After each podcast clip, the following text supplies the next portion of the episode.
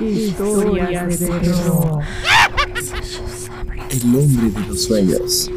En enero de 2006, un psiquiatra en Nueva York recibió en su consulta a una de sus pacientes como un día cualquiera. En aquella sesión, la joven le explicó que había soñado en repetidas ocasiones con un hombre al que ni siquiera conocía. Tenía una calva incipiente, las cejas muy gruesas y los labios extremadamente finos, en especial el superior. Mientras oía la descripción, el facultativo dibujó el retrato del sujeto, no le dio mayor importancia y lo dejó sobre la mesa. Las tornas cambiaron cuando, en sus siguientes consultas, dos pacientes más aseguraron haber visto el mismo hombre en sueños. El psiquiatra decidió hacer copias del dibujo y enviarlo a varios compañeros de profesión.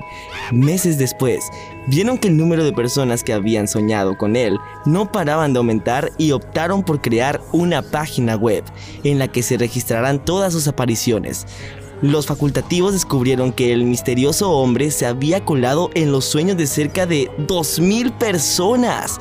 Sus apariciones son de lo más dispares.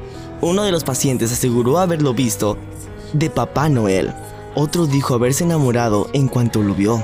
Un tercero asegura que cuando sueña que vuela, el hombre lo hace junto a él y nunca habla.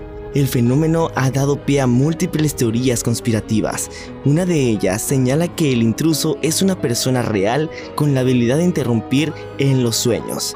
Otra incluso afirma que se trata de un proyecto oculto de los gobiernos para controlar las vidas de los ciudadanos. La hipótesis más científica, sin embargo, indica que este rostro forma parte de la conciencia común. ¿Y a ti, alguna vez se te ha presentado en tus sueños?